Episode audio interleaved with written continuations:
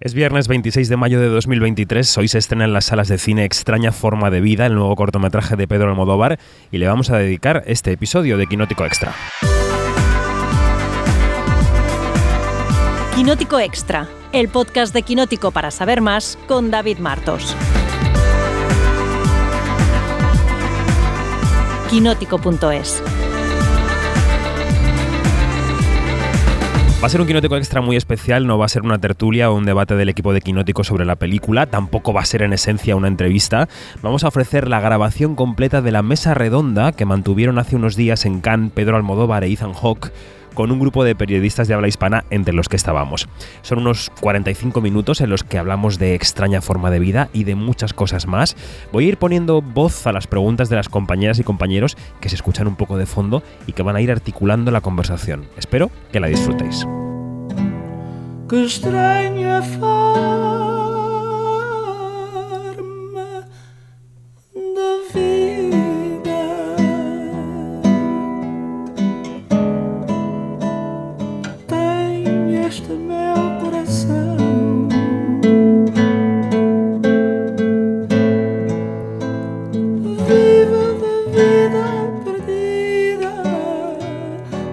Daria o condão?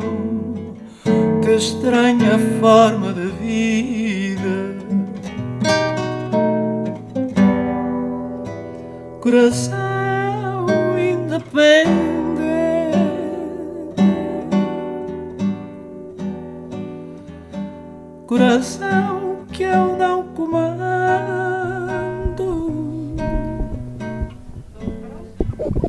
Abre la veda nuestra compañera Alicia García de Francisco, de F, preguntando cuáles eran las sensaciones de Pedro tras la presentación del corto aquí en Cannes. Pues eh, no, no, yo estoy contentísimo. Eh, me da pena que hubo, hubo un follón enorme, hubo un caos descomunal eh, en la entrada, entre la lluvia, mucha gente quería, eh, había el doble de, de, de lo, de, que, de la capacidad del teatro. Entonces a mí me arrastraron, pero hubo muchos medios con los que tengo que tener entrevistas que no pudieron entrar. Entonces, quitando eso, de lo cual no somos responsables, pero la reacción fue muy, muy intensa y muy, muy cálida. Eh, es que yo, a, mí, yo, a mí me gustan mucho las primeras proyecciones y ayer era la primera vez que la veía con público porque realmente escuchando cómo respiran, la gente te da muchísima información de cómo lo están viendo. Entonces yo la impresión que, que- que saqué es que a pesar de que se ha dicho mucho del tema de los cowboys eh, gays, etcétera, que se reencuentran, pero me dio la impresión después de hablar con, con el público en el QA que nadie se esperaba que fuera esta película, aunque conocieran el tema. Y, pero para en, en positivo, ¿no? Pero estaban muy emocionados. Entonces eso, esa emoción me, me llegó también a mí, al corazón. Pedro, tengo una curiosidad, no sé si lo has contado en otras ocasiones, pero Pero yo haré como que es la primera vez que lo digo. muchas gracias. Eh, ¿Qué fue primero? La, las ganas de La segunda es nuestra compañera Alejandra Musi, que pregunta si primero fue la intención de hacer un western o contar la historia precisa de este corto. No, desde el principio, desde las primeras páginas que escribí, que lo primero que escribí fue el, el- el nudo, de lo, lo- o sea, lo que ocurre después de la noche orgiástica. Y era, era una pieza como teatral porque era exclusivamente en diálogos, mientras los dos se vestían después de una noche loca. Eh, desde el primer momento pensé en que fueran dos hombres maduros y, en este género, en el western, justamente porque o sea, la escena hubiera tenido también importancia con, con que tuvieran otras profesiones o en otra época, pero me parecía que tenía más fuerza si sucedía a principios del siglo XX y con dos, y en un género sobre todo que es un género masculino, eh, exclusivamente masculino. O sea, con la excepción de Johnny Guitar, y al fin y al cabo Johnny Guitar, bueno, es Nicholas Ray, que es muy especial también él como director. Eh, las mujeres siempre han tenido papeles secundarios o muy pequeños. Entonces, no, no, desde el principio pensé que en un western. Un compañero de la prensa argentina dice que el desenlace del corto está abierto y que se ha pensado en una continuación. O sea, yo, yo, yo, yo me he inventado naturalmente una, una continuación, pero prefiero, eh, me gusta que, que, que se termine en un momento como de pasividad, en que eh, los dos dejan de atacarse, bueno, uno está herido, pero el que está herido ante las palabras de Pedro Pascal, que le dice, ¿qué pueden hacer dos hombres en un rancho? Que yo creo que lo dice muy bien y es muy emocionante. El personaje de Jake de pronto mira el, el atardecer, los caballos retozando y aunque está herido y sangrando y tal, pero realmente es un momento de enorme quietud, de enorme paz para él. Pero eh, viendo cómo son los dos personajes, yo lo que, o sea, si hubiera continuado haciéndolo, eh, él habría mentido sobre su recuperación y cuando estuviera recuperado habría cogido un arma, el otro se habría peleado con él, lo habría dejado gravemente herido y se habría ido a México en busca del, en busca del hijo, que ya estaría en una banda y habría cometido un montón de delitos, un montón de delitos, habría acumulado delitos. Pero mm, yo prefiero además también que cada uno haga con la pareja lo que, lo que, le, lo que le parezca más oportuno. Quiero decir, es, eh, es un final tierno eh, y profundo. Eh, por eso además dejo largo el, el- el plano de los caballos para dar, para dar sobre todo la sensación de, del sheriff Jake. Pero yo pienso que, que es- es eh, que van a pelearse de nuevo. Pueden pasar muchas más cosas, ¿eh? pero que lo inmediato es salir de allí. Acaba de estar Esther García en, un- en una mesa redonda de productores organizada por el mercado, por, por España País de Honor, y ha dicho Esther que estáis descubriendo con el formato corto que se está trayendo a mucha gente joven que se acerca al formato, también porque es tuyo, ¿no? Entonces te quería preguntar, eh, ¿qué estás descubriendo en este camino de los cortometrajes? No solo como director, sino también como, como generador de, historias y de películas, ¿no? ¿Qué, ¿Qué le están dando al público esas historias que no les dan los largos? Yo, creo que ahora tengo la impresión, o por lo menos es la que me conviene, de que hay una mayor flexibilidad eh, respecto a los formatos. Eh, yo recuerdo haber visto un corto de 15 minutos de Paul Thomas Anderson acerca, acerca de un grupo. Paul Thomas Anderson did, did, did a short about a um, music group. I don't, I don't remember exactly. Haim, the Haim sisters, las hermanas Haim. Ah, yeah. Eh, y eh, justamente la buena parte, la parte más optimista de la plataforma es que puedes hacer una película de 50 o de 60 minutos y, y se estrena y la gente la ve y después sobre todo ahí están las plataformas para absorberlas. Yo para mí, como director, lo que me ha dado es muchísimo aire fresco. Eh, o sea, de algún modo, incluso quiero decir, yo mezclo los géneros, hago las películas según mi propia mentalidad, eh, como tanto como ciudadano como como cineasta. Pero, pero por ejemplo, eh, la idea de, de Human Voice, de, de estar con Tilda dentro de aquella pequeña casa, salir y mostrar todo, todo cómo es eh, la espalda, porque está confinada en un decorado, y el decorado en sí está también, forma parte de una nave, que es donde rodamos, eh, y me gustaba mucho esa idea, por eso la hice, también por Tilda, pero por ejemplo esa idea para un largo eh, acabarías repitiéndote. Es decir, el corto me da a, mí, al menos una sensación de enorme libertad, de que hay cosas que puedo hacer en un corto que en un largo no, no podría, porque el largo inevitablemente, no importa el género, tiene un mayor compromiso con la realidad. Eh, y el corto, en, estos dos casos, yo no he tenido, no me he sentido, no me he sentido así, me he sentido completamente libre, como si estuviera empezando hacer cine. Manu Yáñez destaca la densidad emocional y sentimental del corto. No pasan muchas, no, si te pones a desarrollarlo da para un... Desde una densidad eh, emocional, sentimental.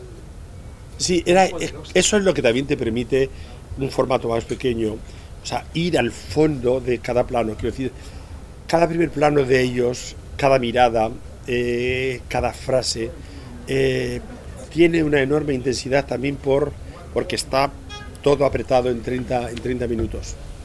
¿Y cómo fue transmitirles a ellos? esa Y pregunta cómo fue pedirle a los actores que transmitieran esa intensidad. Ellos, ellos entendieron bastante bien y yo creo que dentro de, de cada uno de los actores, tanto Ethan como Pedro, anidaba este papel. Quiero decir, ellos eran, eran perfectos físicamente para ese papel. De hecho, en el momento que los vestimos dijimos, están aquí los personajes. Entonces yo cuidadosamente iba diciéndole eh, en cada frase mi intención, pero eh, no, no fue difícil, o sea, eh, desde el primer momento entraron en contacto con algo esencial del personaje. Entonces íbamos, claro, plano por plano, naturalmente, pero, pero no hubo ninguna, no tuve, por ejemplo, que corregir un, algo que hubieran malentendido. Eh, antes de eso, eh, naturalmente ensayamos y yo iba explicando las cosas que hay entre líneas, pero mm, no, yo, creo que aumentó con, la interpretación de los dos, justo porque eran perfectos para muy distintos y muy adecuados para, esos papeles. Y era difícil, por ejemplo, sobre todo toda la parte de la conversación era muy complicada de hacer porque él tiene una actitud, el otro tiene la opuesta y todo el tiempo le está tendiendo trampas. Y es desesperante, por eso al final Ethan está casi histérico cuando se lo, se lo quita de encima, porque, porque esa es parte de lo que quiere Silva. O sea, llevarle a, a la relación amorosa, a la relación amorosa para pedirle un favor. Y este lo último es que lo último que quiere es hablar de eso, porque tiene algo que hacer. Eh, los dos tienen una segunda intención. Y no, nos entendimos bastante bien y muy pronto. He just said that he thought that you were like perfect for the role. There was something. Ahora Manu se dirige directamente a Ethan Hawke para preguntarle si él sintió, como dice Pedro, que era perfecto para el papel.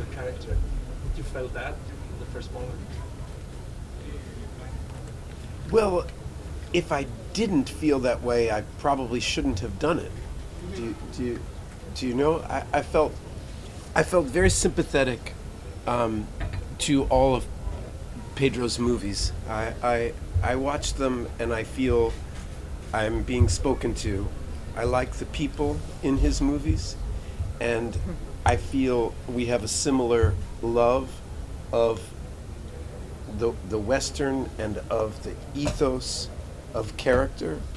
Just so few directors anymore even want to rehearse. Do you, do you understand? And, and, and as soon as a director says to me that he doesn't want to rehearse or she doesn't want to rehearse, it says to me, I'm not interested in working with you. You, you, you know? No, It's- he was. I was. I was telling because they were impressed in the best way that how intense was every single shoot, and they, they, they asked me if that was difficult, and I said that it was not difficult. I mean, I mean, we talked before, we rehearsed also, and uh, since the beginning, you and Pedro knew perfectly well. I mean, the the soul of your character. Yeah, I've, I've felt Uh, that way. so I mean, I, I it was difficult, but I didn't find it difficult to do it for me as a director. I felt the same way. I felt I understood in my heart what I was being asked to do, and that makes it easy because then we just find out well when do we do the bed and when do we don't like the the the heart things were were clear for from when time we first met. No, and also the way you look at each other, because that was also very intense. were very and very eloquent. You know that that um, that you has a feeling. Um, the other, I mean, Silva was completely different, um, and the dynamics of both of you, they were different too. And, And, perfect. and and that's we were well cast. Pedro and I liked each other. yep. we, we really like each other. We, we we think about acting in a very similar way. We both have a common love for Pedro, and we knew our parts, and then we could play. Yep. It was Sometimes it's easy. Alejandra Musi pregunta a Pedro cómo se le ocurrió fichar a Pedro, Pascal y a Eh, Ethan Hawke. Pues a Ethan le conocí haciendo The Orchard, el Jardín de los Cerezos, en, una cosa que se llamaba The Bridge Project, que una compañía española iba a Inglaterra, una compañía nacional, y una, la de él, eh, y ve- fueron dos obras de San Méndez, una esta y otra un Shakespeare que ahora no recuerdo. Entonces le conocí en el teatro español y después hablamos, y después también tenemos muchos amigos en común y, y a mí siempre me ha gustado siempre me ha gustado Ethan como actor Eh, y tiene y con la edad tiene algo clásico eh, en él, a pesar de ser un físico eh, contemporáneo. Entonces, desde el principio pensé en él, le llamé y, y me, claro, fue maravilloso el entusiasmo que demostró eh, con la llamada. Tuvimos un Zoom y con Pedro, a Pedro le conocía, también le había visto en teatro en Broadway, en- en- en- haciendo uno de los papeles secundarios importantes de El Rey Lear con Glenda Jackson, cuando, cuando Glenda Jackson volvió a- al teatro. Y, y, de- y después vino al hotel, entonces tenía relación con los dos. Entonces les llamé directamente, no hice llamadas a los agentes, les llamé directamente, les mandé el guion eh, y fue inmediato también, los dos demostraron mucho entusiasmo, entonces esperamos a que eh, Pedro terminara de rodar, estaba empezando a rodar The Last of Us y, y inmediatamente después de eso empezamos a rodar. La siguiente pregunta es para Ethan Hawke. ¿Cuál fue su primera reacción al guion? Well, you you have to understand that I I just have always loved the the western as as a form of cinema.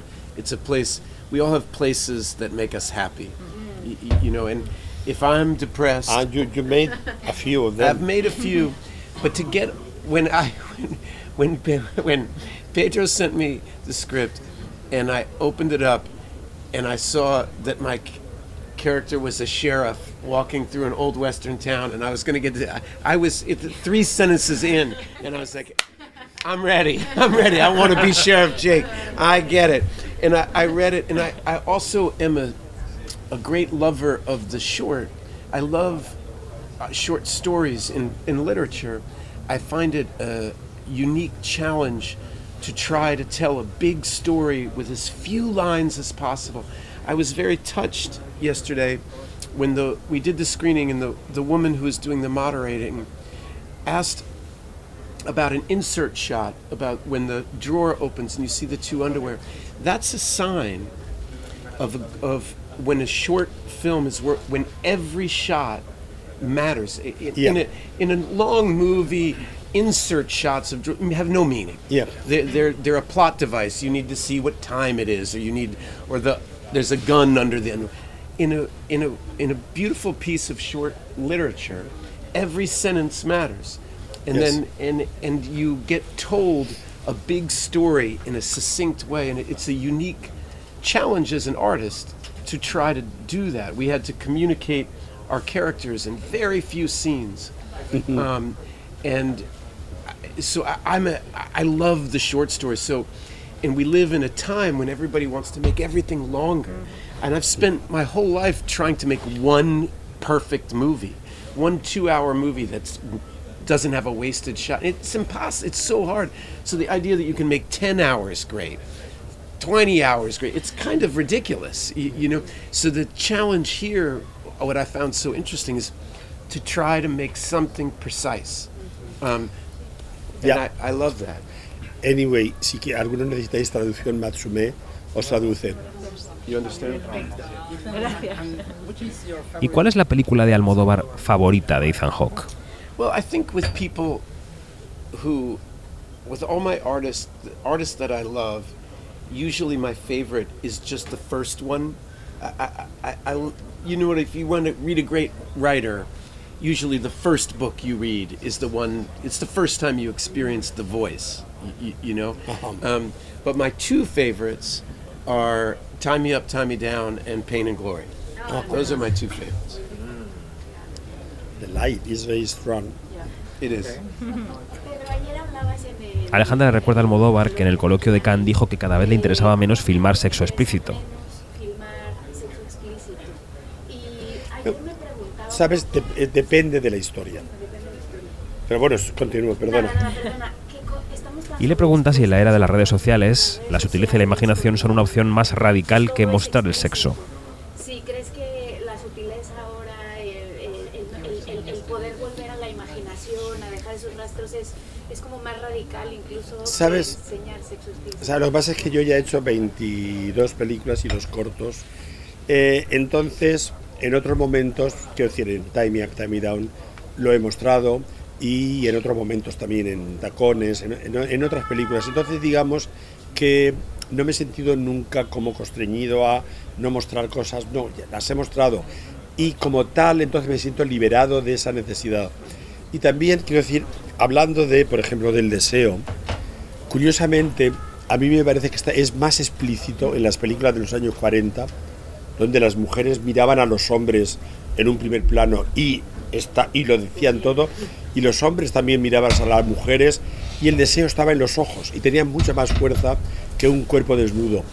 En esta película, para mí la desnudez es la situación en cuando están vistiéndose y hablando de lo que acaba de ocurrir, con dos reacciones totalmente opuestas. Eh, eh, las palabras estaban más desnudas que los cuerpos y, y nos contaban la historia de un modo mucho más explícito que si hubiera lo otro era hubiera sido gimnástico. Eh, entonces me pareció como opción más narrativa más interesante hacerlo a través de las palabras y de las miradas. O sea por ejemplo la cena es muy intensa quiero decir el modo en que se miran y el modo en que Pedro mira a Jake Jake casi no lo soporta por por explícita que es la mirada no, hemos trabajado mejor el resto del cuerpo, pero cubierto. E incluso también el hecho de estar vistiéndose y de tener un two-shot, o sea, un plano de los dos, medio corto, y verlos que están a una diferencia de un palmo, es muy sexy también porque el espectador está pensando, están desnudos y están a un palmo del otro. o sea, eso crea, me parecía que creaba más tensión que, que ponerlos totalmente desnudos, haciéndolo, eh, vistiéndose y todo eso. ¿Puedo un Ah. One thing, when I first read the script and I knew I had to be in the bathtub, a memory of "Tie Me Up, Tie Me Down" came. Of the Oh my God. I wondered if I wondered if you were going to ask me to do that. That was a nightmare, no? That was a nightmare. You know that you, you know that that was one of the reasons eh, for the MPAA. The MPAA es, es la sociedad que da los ratings. O sea, no es oficial, sino que es, es una, una sociedad que la forman los estudios. That was one of the reasons that the MPAA eh, say that the movie should be an X. And because the- of the little Aquaman. but I think it. I mean, I what I I did that because I mean, uh, Victoria Abril came from from being like, I mean, not a, not a, not attacked, but uh, both of the. Uh, I mean, Fernando uh, Francisco Raval and also Antonio Banderas tried to tell her something to seduce her. I mean, and she was like funny, but um, and the the scuba diver means these two men going to the same place and, y se quedan encallados. I don't know how to say cuando un barco choca con algo. Cuando un barco choca con una roca y se queda encallado. Que no sé cómo se dice. Oh, ya. Y únicamente, claro, se queda encallado en el sexo de ella, que es donde iban estos dos hombres. Pero, pero le resultó muy escandaloso a los de la IMPI.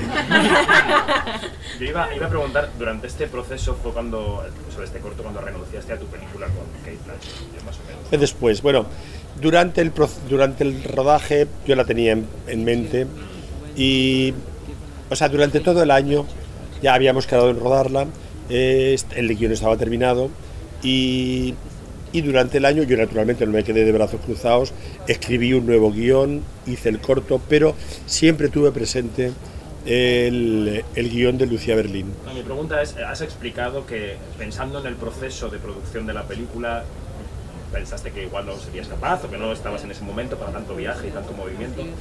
Yo quería preguntar por un factor adicional y es, sabiendo que Kate Blanchett es fantástica y que todos la adoramos, si hubo algún punto de comparación entre ese proyecto que veías en el horizonte y este que acababas de hacer, y tú viste que en este podías haber hecho cosas que en el otro no te iban a dejar, no ibas a poder hacer.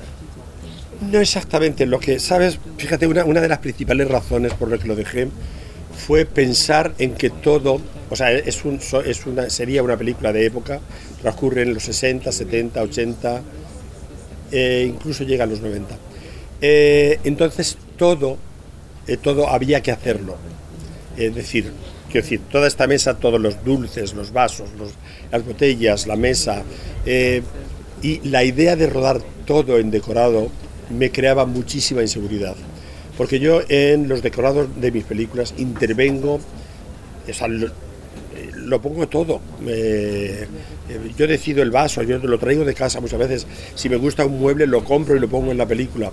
Entonces, había demasiadas cosas nuevas que yo temía que no podía controlar, como quiero decir, rodar en un decorado en una calle de Oakland de 100 metros, ir centímetro por centímetro, aprobando cada cosa, yo creo que me hubiera vuelto loco porque no, no habría estado satisfecho y si te las han hecho, si te las han fabricado, pues eh, no confío en que la primera vez que te fabriquen algo den exactamente con el objeto que a ti te gusta, aunque sea de época.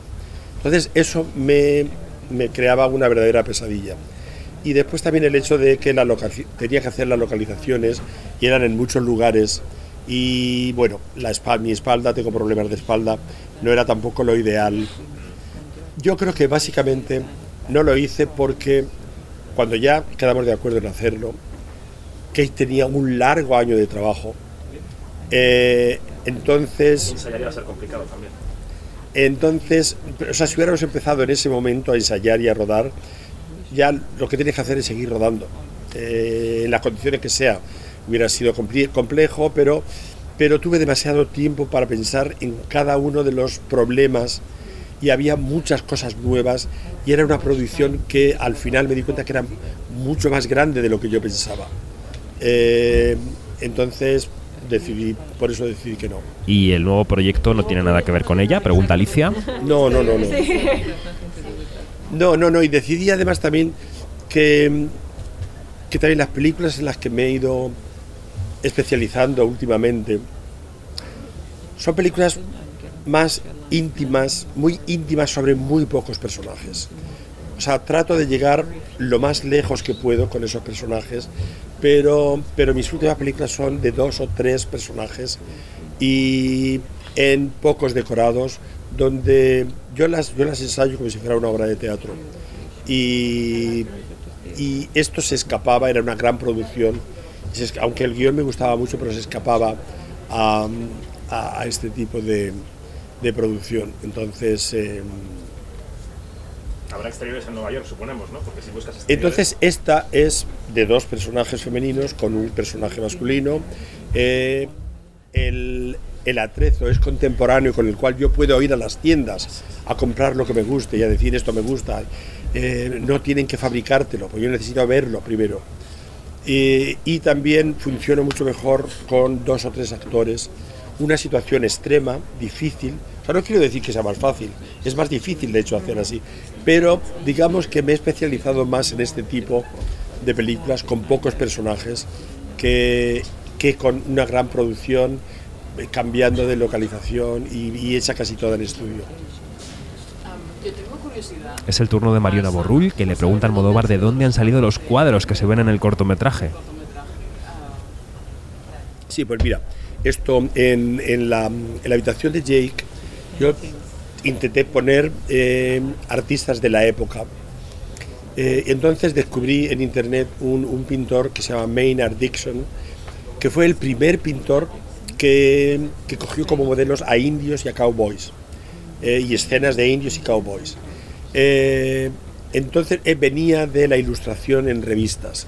Entonces cuando empezó a colorear ya las pinturas, tiene una cosa como pop, son, los colores son bastante brillantes para la época, teniendo en cuenta que es de, no, ni siquiera de final, de la última mitad del siglo XIX. Y como era el cowboy, era uno de los temas, pues me pareció muy oportuno para ponerlo allí. Después, para que no pensaran, bueno, este hombre solo tiene cowboys y, y caballos, entonces escogí a una, eh, a una actriz de varietés muy, muy famosa en, en su época, que fue Lily Landry, eh, de la cual se hizo una película, John Huston hizo El juez de la horca, in English it was the Jo- Judge Roy Bean. Roy Bean, yes. Y llegó a hacer cine, hizo cine mudo y era como el gran ídolo eh, cinematográfico y también de varietés. Entonces encontré un cuadro de, sobre ella, de ella que fue el que pusimos. Eh, y, y en cuanto a, mm, a Pedro, eh, fui, eh, quise mostrar imágenes de México y hay muchas, pero con- que, que no fueran anacrónicas. Pero sobre todo me interesaba especialmente Georgia O'Keeffe, que vivió casi toda su vida en México. Y, y ese tipo de montaña que se parece a alguna de las salen en el desierto. Eh, y también el, cuando, el, el este con cuernos, en donde entran, eran de Georgia O'Keeffe y en esa época más o menos. Perdón que me ponga local a mis compañeros, pero ya que has traído México a la mesa y yo escribo para México. Alejandra nos pide perdón por ponerse local y preguntar por México. Muchas gracias. Le recuerda cómo ha estado presente ese país en su filmografía y le pregunta si se ha planteado rodar allí. Es música, arte. Eh, ¿Alguna vez te has planteado rodar completamente en México? ¿Te ha pasado por la cabeza o situado una historia en México completamente? Hombre, México es, es muy tentador porque, por ejemplo, hablando de la carrera de Luis Buñuel, a mí la, la- la etapa que más me interesa es la etapa mexicana. Porque eh, Luis supo entender, Buñuel, supo entender muy bien eh, la comicidad en la exageración de vuestra cultura, eh, además de lo espectacular que es. Entonces, con un sentido de humor español, se puede uno acercar a lo mexicano, pero no me atrevo a compararme con Luis Buñuel. Pero, pero yo de pequeño veía muchas películas mexicanas de género, por ejemplo de vampiras, con las hermanas Velázquez, con Tere Velázquez y la, no sé cómo se llamaba la otra hermana. Eh, las películas de género eran inauditas. O sea, las cosas más kitsch y muy, muy divertidas. De, de vampiras, de, de todo ese tipo de... O del santo. Veía muchas películas de aquellas y me divertían mucho. O sea que bueno, cabe la posibilidad siempre. Argentina, ya que estoy acá. Eh, Argentina también veía películas argentinas, no tanto por alguna razón. ¿Cómo? Vamos a lo tuyo, ir a filmar. Ah, ir a filmar, sí, no, me me encantaría en Buenos Aires, por ejemplo, no, que es una ciudad maravillosa. Y, y además, desde que yo estuve en el 85 o 86 y Cecilia me llevó a un galpón para, para ver bailar tango y realmente, claro, yo había visto muchos espectáculos de tango en España, pero era algo completamente nuevo. Los españoles, no, no- yo no sabía lo que era el tango hasta no verlo allí. eh, y me parecía interesantísima la relación de la pareja en, en el baile. Entonces, la, la ciudad me gustó mucho, me gustó mu- muchísimo. Entonces, hombre, también sería fantástico poder ir allí. Y también me, quiero decir, los dos acentos, tanto el mexicano como el argentino, eh, le dan comicidad al castellano. Entonces, yo veo en la- ambos sitios veo como comedias. Gracias a vosotros. Manu Yáñez vuelve a preguntarle a Ethan Hawke y lo hace sobre el proceso de ensayos de la película.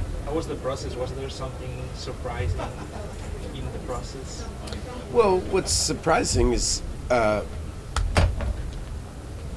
a lot of my favorite directors I've ever worked with love to rehearse, and it's a process that a lot of people don't do. I, I think because Pedro loves the theater, he's not scared of rehearsal. I, I think some people have a fear that magic will be lost, and, and it's not lost.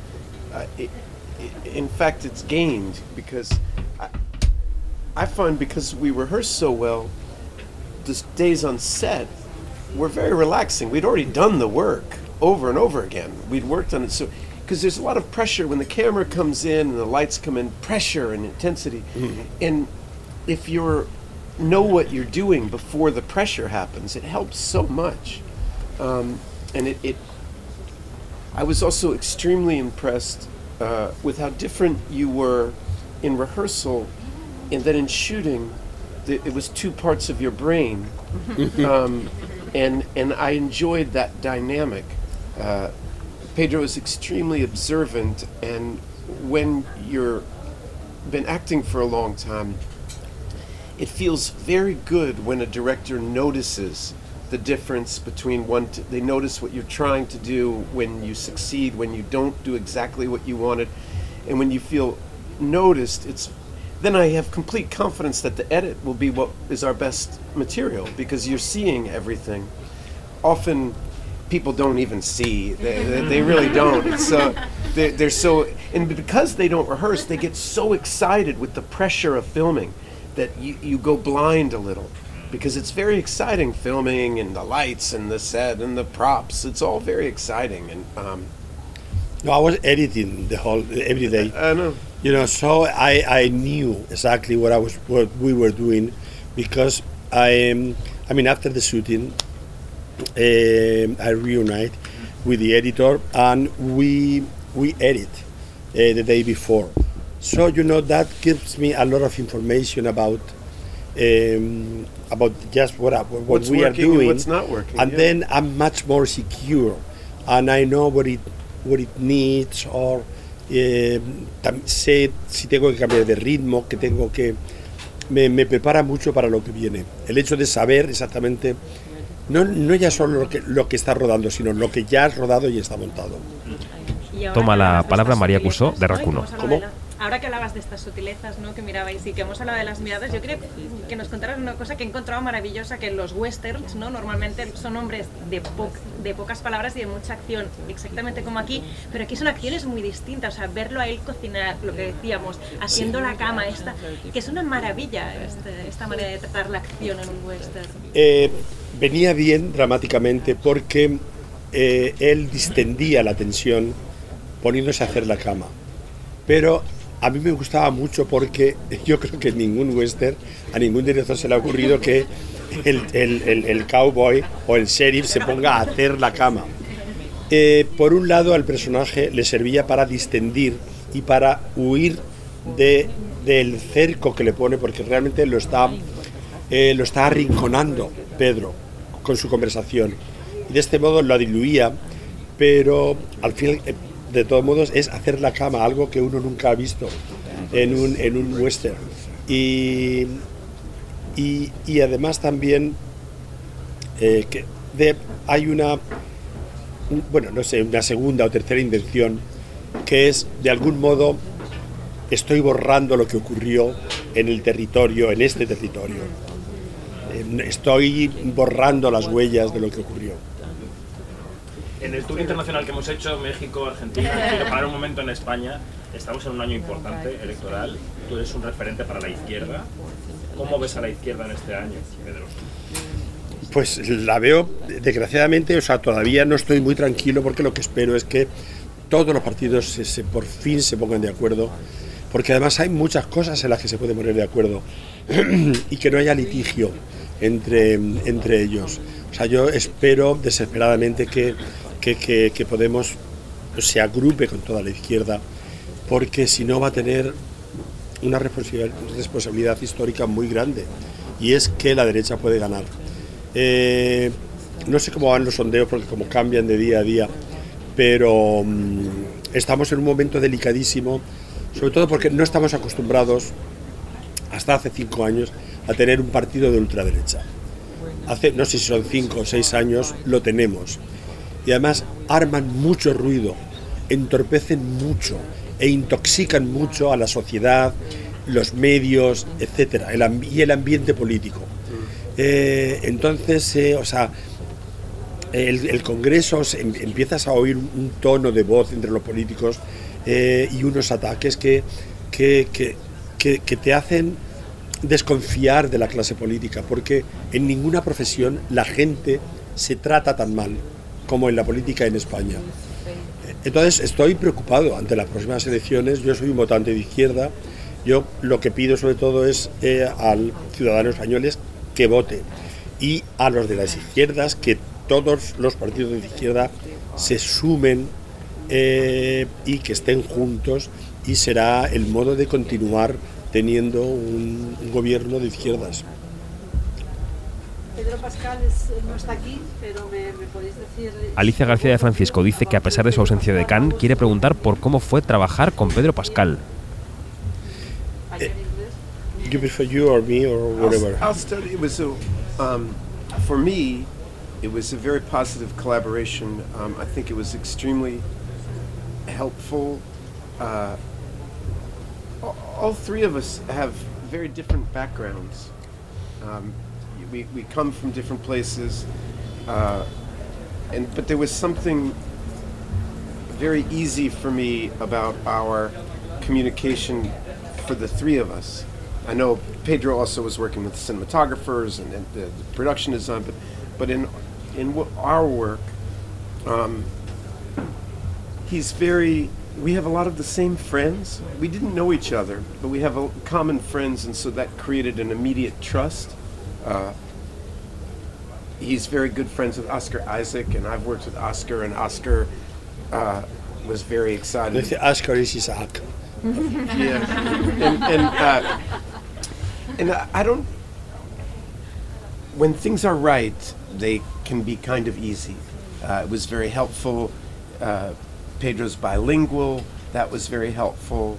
Uh, But I have to tell you that I his know it's, Spanish is not good. I know. I know. I. I, I was there. I, I know. But but it was better than mine. And uh, and and and, uh, and, and it, it uh, there was something. I think we were well. I, it's true. I think we were well cast. What what you That's wa- the key. That's the key. I mean, you're talented, both of you, um, but I think it was the more accurate cast that I ever had. Eh, hubo algo inmediato, además también porque tienen muchos amigos en común, pero en el momento que empezamos a tra- trabajar había una química enorme entre los dos. Y para, un, para una historia tan íntima como esta, aunque esté basada más en las palabras que en las acciones, pero eh, esa química facilitaba mucho las cosas. Cuando se da, o sea, es maravilloso, sobre todo en este caso. Eh, a veces no se da y uno puede seguir trabajando, pero cuando se da es, es- fantástico porque hace que todo sea más fácil y que fluya con mayor, con mayor intensidad y facilidad. Eh, entonces, realmente es, ha sido un rodaje muy benigno. Eh, si no hubiera sido porque el sol de, de Almería en agosto, el, el- el desierto de Tabernes, era a veces absolutamente insoportable. Había momentos en que todos estábamos de muy mal humor, pero era por el sol, porque no soportábamos tanto calor, que llegamos a rodar como a 60 o 70 grados. It's, it's, it's, it's so true. The sun would go down, and we would all of a sudden be in a better mood. Uh, it, was, uh, it was so unspe- It was. It's so hard to think. Oh yeah. About subtle nuance and difference when you're so hot, and you, all you want to do is go sit in a car with air conditioning. You know. No, no, and you were dressed, with- very dressed. Em, pero, pero ha sido muy benigno el rodaje. O sea, nos hemos entendido muy pronto. Eh, los tres también eh, conscientes de que venimos cada uno de un lado, eh, nos dimos nuestro tiempo de adaptación.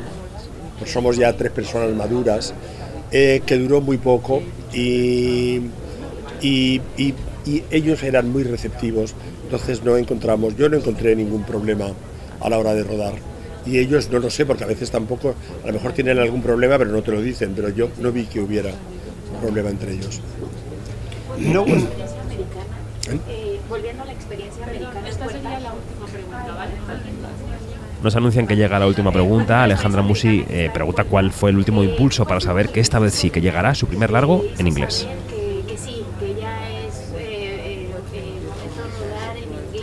¿Sabes? Hasta que, no, hasta, hasta que no estás rodando no puedes estar seguro, porque el cine se caracteriza por la incertidumbre. Hacer una película es algo muy incierto, aunque estés preparándola. Yo ahora estoy haciendo las localizaciones, tengo el casting, eh, no sé si están contratados o no, pero y el guion. Eh, empezaremos la preproducción en, octubre y empezaremos a rodar en... Yo, quería rodar en octubre, pero las horas de luz de Nueva York son muy pocas en otoño e invierno. Escasas cinco horas de luz buena para rodar. Y allí rodaríamos los exteriores. Entonces nos hemos pasado a empezar a rodar en marzo. Eh, entonces, ¿sabes? eh, rodar con ellos me ha dado la seguridad de que puedo hacerlo con un inglés muy básico, de que a base de mi lenguaje corporal o no sé, mi- soy comunicativo aunque mi inglés sea tan básico. Entonces eso me ha dado confianza. También es una película que es larga, pero también de muy pocos personajes y eso también me da, me da más confianza. Y después, Nueva York es una ciudad con la que yo siempre he soñado. Yo recuerdo la primera vez que la vi, eh, físicamente era una ciudad soñada a través de los cómics, a través, pero, pero es, y es una experiencia que todavía no, eh, no se me ha ido. Sigue siendo una, una ciudad soñada. Entonces me hace mucha ilusión rodar los exteriores en Nueva York. Y espero que así sea. Porque lo malo del paso del tiempo es que me enamore de otra historia, pero espero que no. Tu inglés es extraordinario, por cierto. ¿eh? Ayer en el coloquio te escuchamos. Sí, sí. Muchas gracias. Gracias, gracias. Gracias, muchas gracias.